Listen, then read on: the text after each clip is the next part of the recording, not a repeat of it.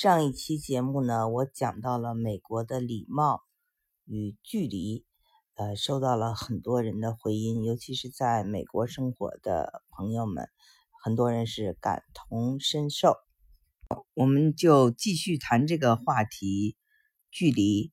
呃，为什么美国人与人之间的距离会嗯比中国人远呢？嗯，为什么大家要刻意保持距离呢？首先，我们要在谈距离的时候，要引入另外一个概念，就是独立，对吗？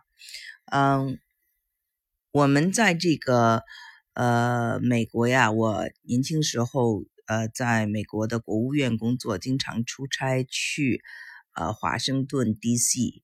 呃，那在这个华盛顿 D.C. 的这个街上有两条很长的路哈，一个是著名的。叫做宪法大道 （Constitution） 啊，还有一个叫做 Independence 大道，就是独立大道。那么这个独立精神啊，就是美国非常看重的，我们大家都知道。所以呢，他对个体的尊重是非常的，就是比什么都重要。嗯，不像那个中国，中国可能会把整体的和谐放在第一位，这些的都是大家非常熟知的一些观念了。嗯，那么我们再就是接着往下说，那么他因为对个体的这种尊重，使得呢，他呢就是在啊，他的文化里没有一个叫做苦口婆心。就是什么事他会提醒你，或者他给你一个呃建议，但是你拥有你完全的自由，决定接受还是不接受他。嗯，美国人不喜欢轻易的伤害别人的感情，因为伤害别人的感情，在话语中伤害别人的感情，他们自己没有什么收获。我刚我在上一期节目也讲到，美国人是非常实际的。啊，就是，呃，这是个法治国家，有一个非常重要的词，大家可以啊在字典里头看一下，叫 liability，就是你有什么责任吗？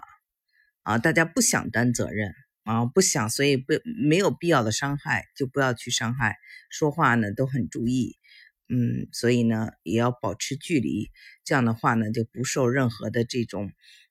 担责任，嗯，那我记得我刚到美国的时候，就一件特别有意思的事，当时给我印象很深，就是有一个老太太呢，她的在麦当劳喝那个咖啡，好像那个咖啡的，就是水呢烫到她了，然后呢，好像就打官司以后赢了上百万吧，具体的多少钱我也记不住了，反正是当时我印象就是很高的一个金额，然后我就去了几次那个麦当劳。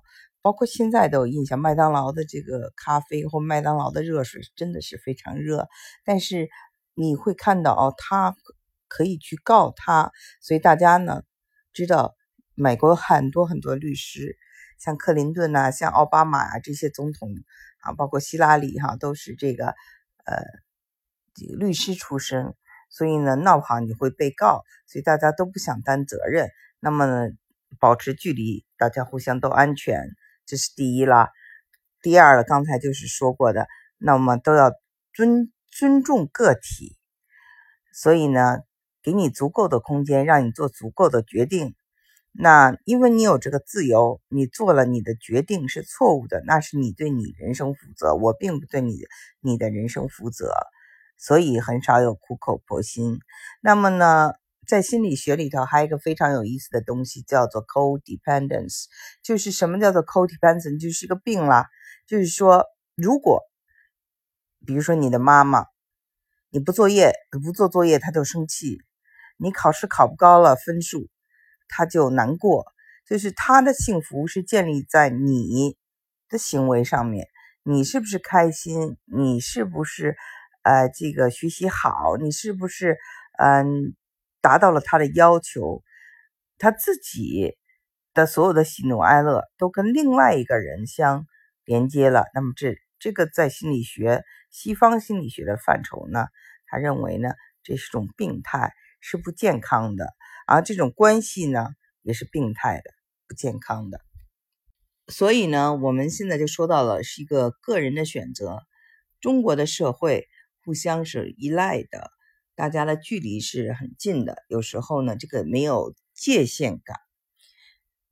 而美国的社会，它是有非常强的界限感和距离感，和这种对个体的尊重，给你足够的空间、自由。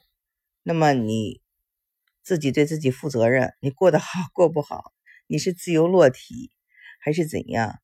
别人不负责任，其实呢，很多人也不关心。所以呢，这是两种生活状态。看看你更喜欢哪一个状态，更习惯哪一个状态。我个人认为没有对错。